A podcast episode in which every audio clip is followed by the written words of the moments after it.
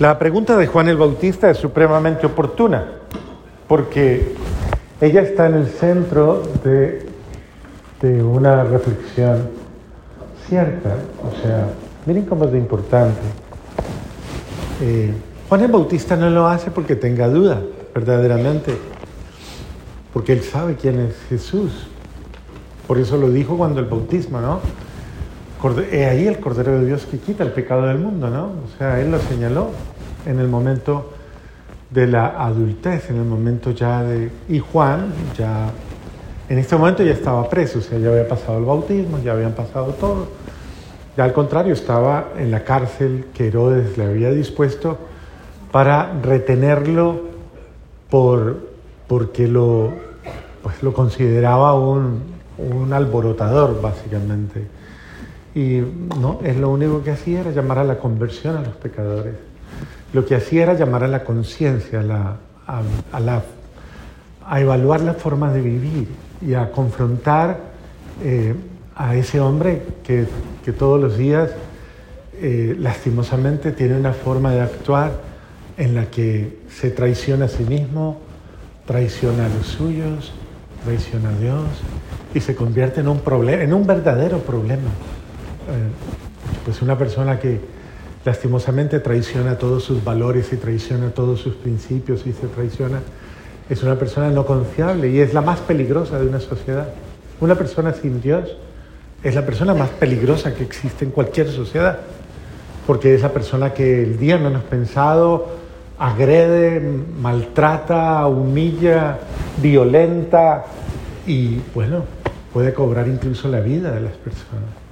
Y si no lo hace de manera física, lo puede hacer de otras formas con las cuales hace mucho daño. Entonces, eh, en este sentido, Juan, al contrario, Juan era una ayuda para, para, al contrario, depurar una sociedad corrupta, que ya tenía muchas malas costumbres, muchas malas formas de vivir, de ser, de obrar y de comportarse. Y básicamente, él es una voz profética, es el profeta. ¿Quién es el profeta? El que anuncia la verdad, anuncia la buena nueva. El profeta no necesariamente es el que anuncia la desgracia o anuncia la tragedia, no, el verdadero profeta es aquel que anuncia la verdad al hombre, el que lo saca de la, del error, de la ignorancia, el que lo saca de, de su embotamiento, de su oscuridad y le ayuda a tomar conciencia de que, oiga, usted está en riesgo y está a punto de perder tal vez a su familia. Eso es una voz profética. Que la voz profética llega constantemente a nosotros. Y es una forma en la cual Dios nos habla y nos ayuda a reflexionar para que mejoremos, porque pues bendito sea Dios. O sea, yo considero que a nadie le gusta vivir anormalmente y creerse el cuento que está bien. ¿O sí? ¿A usted le gusta eso? Ok. Entonces, ¿a usted no le molesta que le digan nada? ¿A usted le molesta? ¿Le molesta que le digan algo? Pregúntale al de al lado, ¿a usted le gusta que lo corrijan? Pregúntele. ¿Le gusta que lo corrijan? Pregúntele, ¿le molesta? ¿Le molesta? ¿Le molesta? ¿No le molesta? Si alguien viene y le dice a usted, Oye, usted es muy chismosa, ¿por qué hace? ¿Usted le pondría brava?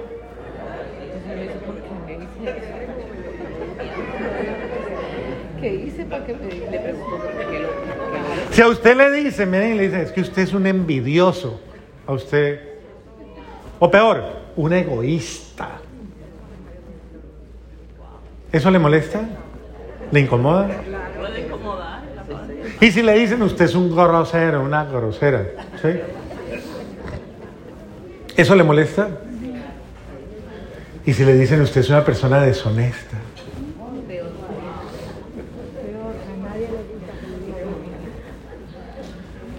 Bueno, mm, obvio, a todos nos puede molestar una cosa de estas, pero, pero hay momentos en la vida en los que en los que uno, esa voz llega de alguna manera, porque de alguna forma hay alguien que te hace consciente de que tú no estás actuando bien. Y te lo dice de muchas formas, tal vez llorando, tal vez sufriendo, tal vez con tristeza, tal vez con frustración, pero te dice, me estás haciendo daño. O pregúntese, ¿por qué llora, por qué llora su mujer a solas a toda hora? Pregúntese. ¿Porque es una llorona?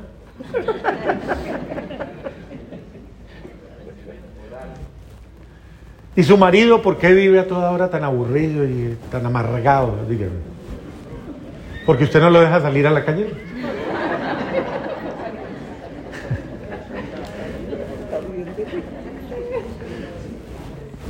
Bueno, no sé, cada quien, eh, de alguna manera o de otra, usted puede ser aquella persona que le, que, que lastimosamente no, no ayude a vivir mejor. En la vida familiar hay que compartir la verdad, porque no nos podemos engañar, nosotros no podemos vivir engañándonos, ¿o sí? O sea, cuando algo no funciona, no funciona. Entonces debemos aprender a hablar de esas cosas que son incómodas, pero hay que decirlas bien, porque sí es cierto que, que a usted le digan, pero cambia esa cara, cámbiala. Eso es muy feo porque pues eso molesta, o sea, o que le digan cualquier cosa, ah, es que ya no me la aguanto, ya no me lo aguanto, ah, es que usted, eso, eso duele, o sea, eso hiere. Pero cuando a uno alguien lo llama y le dice, venga usted, llama a su mujer y le dice, mío, cuéntame, está aburrido. ¿Qué le pasa? ¿Mm?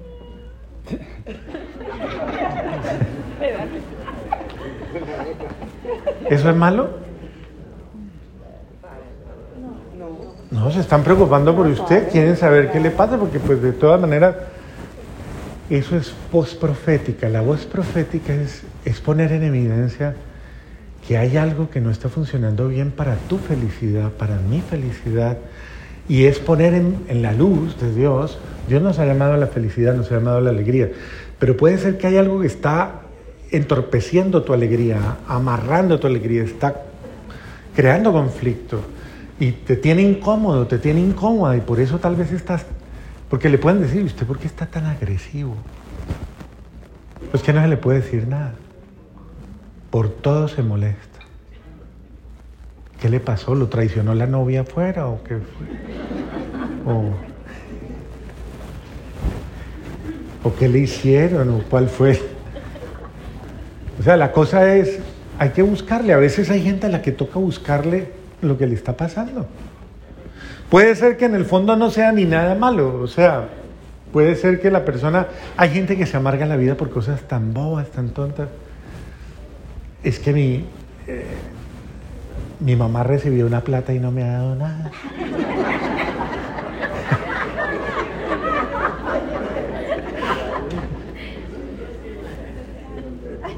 Claro, y ahí está la lambona de mi hermana, que es ahí se va a quedar con todo, y así sucesivamente.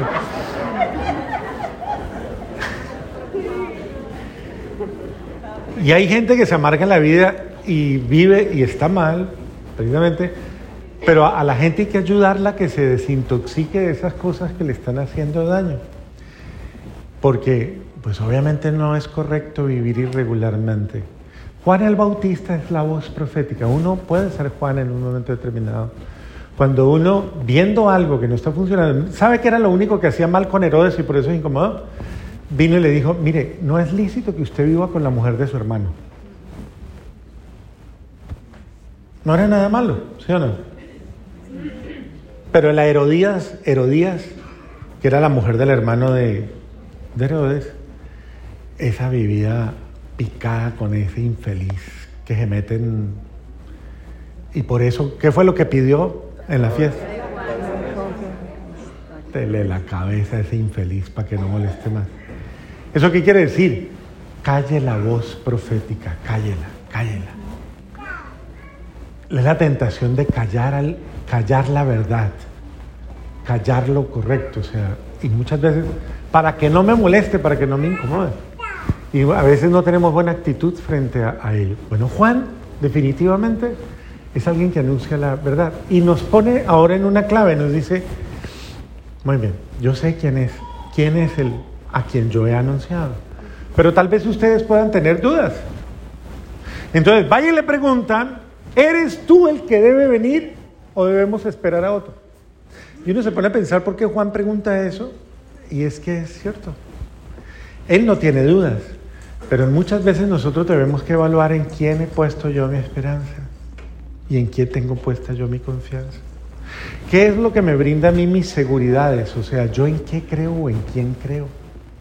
Y muchas veces nuestro diálogo cotidiano revela en qué está puesta nuestra confianza. Muchas veces nuestro diálogo evidenciamos que lo que más nos preocupa es la estabilidad económica. No, si tenemos platica nos va a ir bien. No se preocupe que con platica todo se logra. Entonces su confianza en qué está.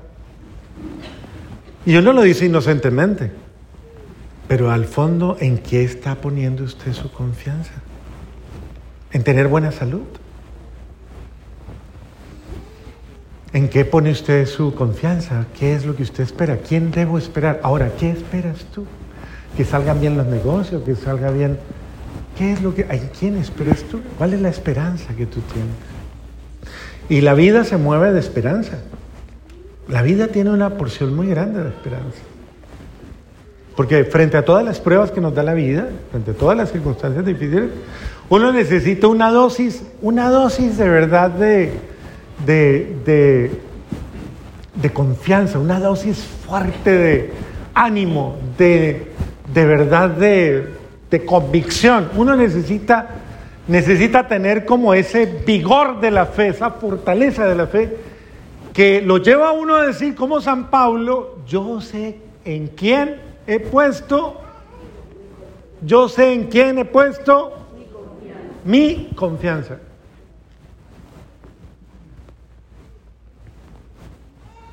Y esto es bastante importante porque hay gente que pone su confianza y su felicidad, por ejemplo, en el placer.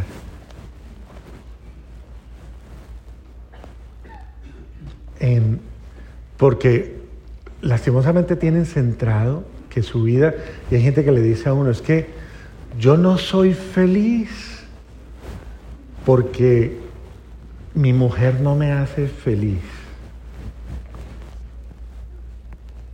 Entonces yo siempre pregunto, ¿su mujer le lava? Sí. ¿O su mujer le plancha? Sí. ¿Su mujer eh, lo trata bien? Sí. ¿Su mujer eh, se sacrifica por usted? Sí. ¿Qué más quiere que haga su mujer?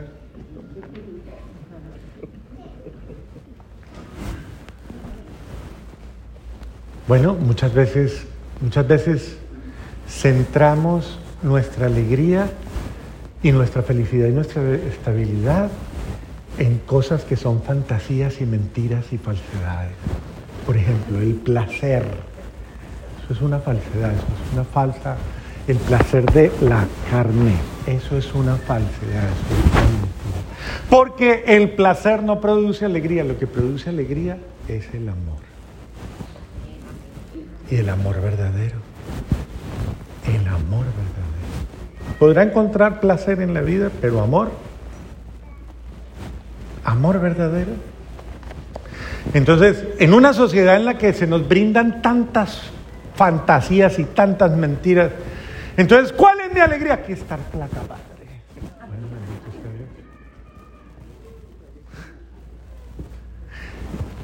Falsa su esperanza, o sea, su esperanza debe, eh, esto es importante, eh, que usted evalúe qué es lo que a usted le motiva.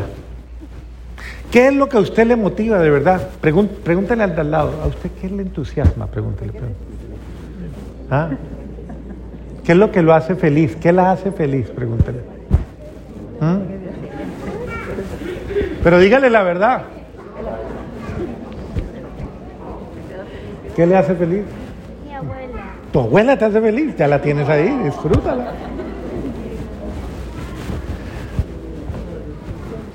Porque hay gente que se desilusiona muy fácilmente. Y le llega la desilusión, y le llega la tristeza, y le llega el desaliento, y le llega... ¿Por qué le pasa eso? ¿Por qué es tan común eso que usted... Usted tiene unos picos raros, a, raros, a, a rato parece una fiesta, pues, parece un carnaval.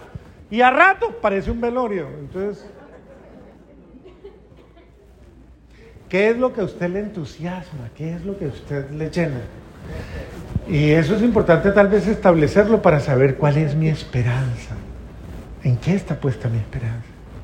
Porque hay personas, obvio, al ser humano le cuesta y le da muy duro experimentar la frustración, experimentar eh, el fracaso en ciertas cosas, el que no se den, el que no se... Hay muchas cosas que te amargan la vida. Pregúntese nomás, hay muchas cosas que a usted le amargan la vida. Y entonces eh, uno tiene que sanarse, primero que todo, de esas falsas expectativas o de esas falsas ilusiones. Porque según dónde está tu tesoro, ¿cómo es que es? ¿Dónde está tu tesoro? ¿Dónde está tu tesoro? ¿Dónde está tu tesoro? No invente, Alberto, que usted lo que quiere es almorzar rico hoy.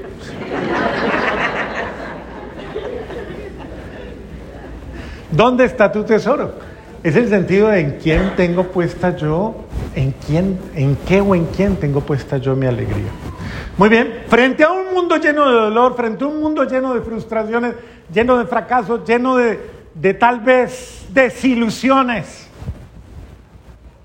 la pregunta es buena. ¿Qué debo esperar yo? ¿O a quién debo esperar? ¿Eres tú el que debo esperar para que mi vida sea feliz? ¿Eres tú el que debo esperar para que mi vida se transforme? ¿Eres tú verdaderamente? Y si eres tú, pues ¿cuál es el signo? Y Jesús le manda a decir una respuesta básica, sencilla. Díganle a Juan, díganle qué, ¿qué dice? ¿Los qué? Que los ciegos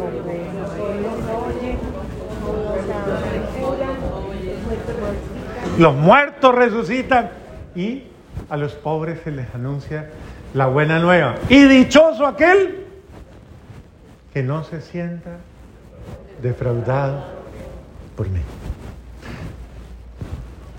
Jesús cumple la promesa. Él viene a realizar la promesa. La promesa de que, de que yo que he estado equivocado por tanto tiempo, buscando una falsa alegría, una falsa realidad, vea mi mentira en la que me estoy envolviendo y me libere de esa falsa y aprenda a vivir con lo esencial, aprenda a vivir bien.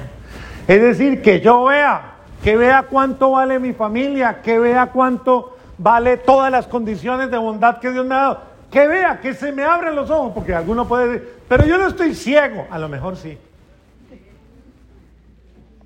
A lo mejor usted no está viendo las bendiciones que tiene en su vida. Y hay que rogarle a Dios que usted vea. Segundo, que usted escuche, porque usted es muy cerrada, cerrado, trancado, atornillado por dentro y botaron la llave y...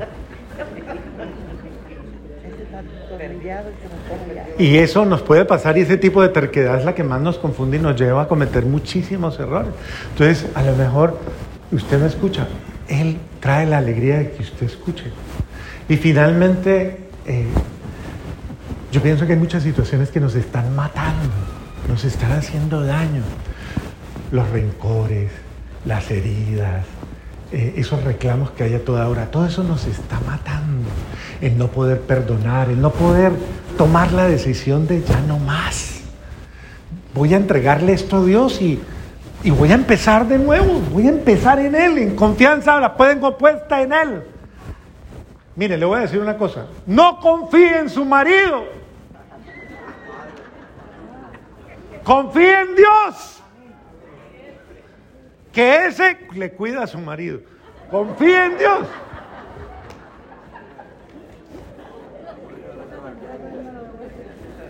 Usted solo dígale, señora, ahí se fue ese infeliz para la calle. Cuídale por allá.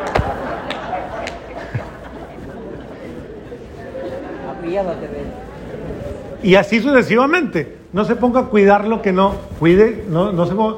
O sea, pídale a Dios. Es que mis hijos, es que oré por ellos. Porque si usted en la tensión y en la amargura de que sus hijos no le den la talla de lo que usted espera, usted no hace sino pelear con ellos, ellos se van a aburrir y ya no más, porque nadie se aguanta la cantaleta a toda hora, dele, dele, dele, dele. Nadie se aguanta eso. Entonces pare, pare ya con eso. Y usted comienza a aprovechar más el tiempo. Deles amor, deles mucho amor. Llénese del amor de Dios y deje que Dios actúe en sus vidas. Porque el único que cambia a una persona es Dios. Y la cambia desde... No más. Entonces deje que Dios toque el corazón y que transforme a esa persona. Y finalmente, creo que esto es importante porque eh, Jesús eh, nos dice, si usted tiene su esperanza puesta en mí, y si usted está luchando todos los días, y si usted está eh, dice una palabra muy bonita la segunda lectura, y usted se la va a decir ahorita al oído al otro, voltee y le dice, dígale, ánimo, dígale, dígale, dígale. Eso, ánimo.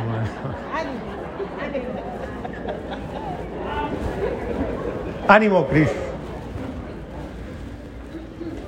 Dios no defrauda a nadie. Dios no defrauda a nadie. Entonces, anímate, ánimo. Es decir, crea firmemente que el buen Dios, que le escucha, que le ama y que valora absolutamente, Él no le va a defraudar. Nunca le va a defraudar.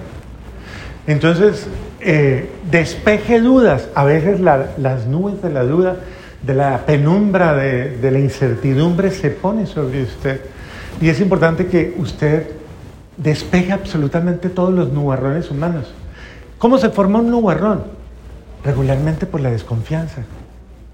Si usted se pone a pensar, por ejemplo, su marido se le va por la mañana temprano y usted se pone a pensar, ¿para dónde fue tan temprano? Y no llama. Apagó el celular y el infeliz.